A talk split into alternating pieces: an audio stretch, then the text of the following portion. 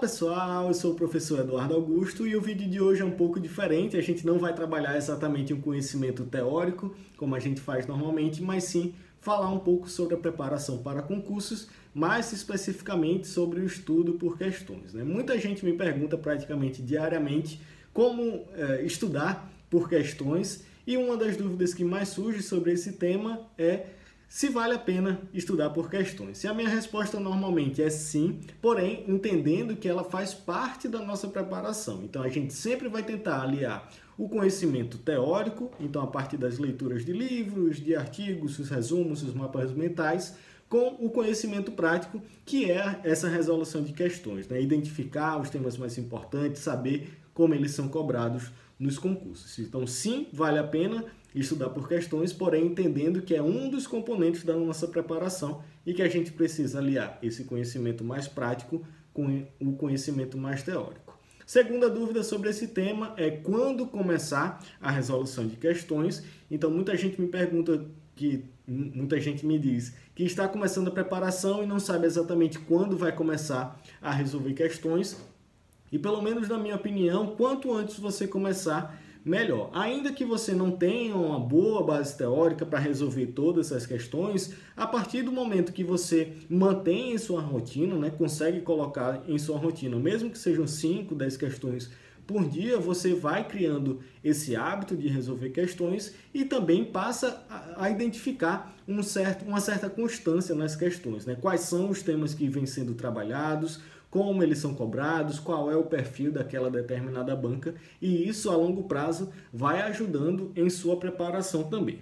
Terceiro tópico, quais questões resolver. Então é uma dúvida que sempre surge, né? Qual prova resolver, qual banca resolver. E aí a dica que eu dou é: se você ainda não tem um edital em mente, é interessante que você tenha um objetivo é, amplo, né? Então, seja um grande concurso na área da saúde, ou na área dos esportes, ou na área da licenciatura, e a partir disso, tenha um direcionamento melhor em relação a quais provas resolver. Então, sabendo qual é o grande concurso que você quer fazer. Então, por exemplo, você quer, pretende fazer um concurso da EBSER. Procura provas passadas da EBSER, identifica quais foram as bancas que realizaram esse tipo de concurso, ou se, por exemplo, você pretende fazer um concurso na sua região que ainda não está disponível, procura identificar, pesquisa, procura identificar quais são as bancas mais frequentes nessa região e a partir disso passa a resolver questões daquelas bancas. Né? Até porque quando a gente fala em bancas, a gente vai ter uma ampla diversidade e cada uma e cada banca vai ter o seu perfil específico. Então a gente vai ter algumas bancas que trabalham os temas de forma mais objetiva, com enunciados curtos, trabalhando conceitos mais específicos.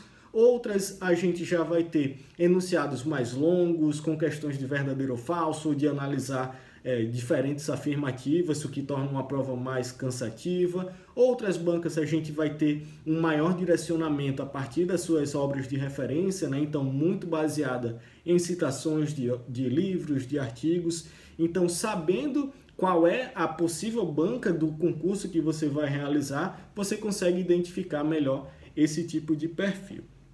E aí, entrando no tópico, no tópico principal, desse vídeo, que é como estudar por questões. Primeiro ponto importante é identificar as referências. Então, a partir do momento que você vai realizando questões, você passa a identificar que essas questões normalmente trazem citações ou referências específicas e com isso você vai identificando quais são essas referências, o que dá um direcionamento melhor de por onde estudar, né? O que estudar e por onde estudar. Então, sempre que for realizar alguma questão, identifica ali se ela citou algum tipo de livro ou de artigo, se teve uma citação direta, pesquisa é, os enunciados dessas questões, que normalmente a gente vai encontrar os materiais base que as bancas estão utilizando para criar essas questões. Né? Então, ponto fundamental na hora de resolver questões é pesquisar as bibliografias, as citações e as referências.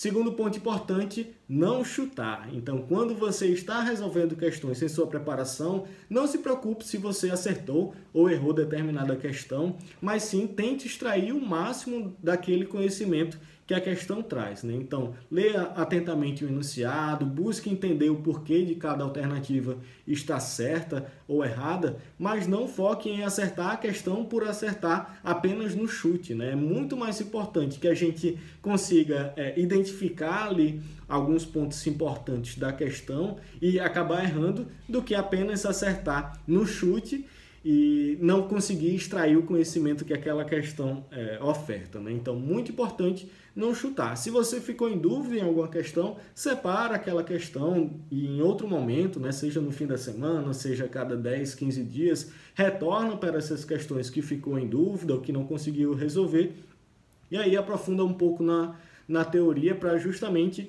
é, conseguir resolver aquela questão com mais tranquilidade. Então, ponto fundamental não chutar e buscar extrair o máximo de, cada questão. Né? Então, de forma resumida, as dicas que eu gostaria de trazer eram justamente essas: de como estudar por questões, sempre é, identificando quais são os temas mais importantes, identificando referências utilizadas, citações e não chutando, buscando extrair o máximo de cada questão é, sabendo o porquê de cada item está certo ou errado, e naquelas questões que você tiver dúvida, separa para em outro momento aprofundar na teoria e resolver com mais tranquilidade. Então, era, eram essas as dicas que eu gostaria de trazer. Se tiver qualquer dúvida, pode entrar em contato diretamente comigo, seja aqui pelo YouTube ou pelo nosso Instagram, arroba concurso ou pelo nosso e-mail, contato, arroba Então é isso, muito obrigado e até a próxima. Por hoje finalizamos. Para mais materiais de preparação específica para concursos de educação física, siga a gente no Instagram, arroba Então é isso, muito obrigado e até a próxima.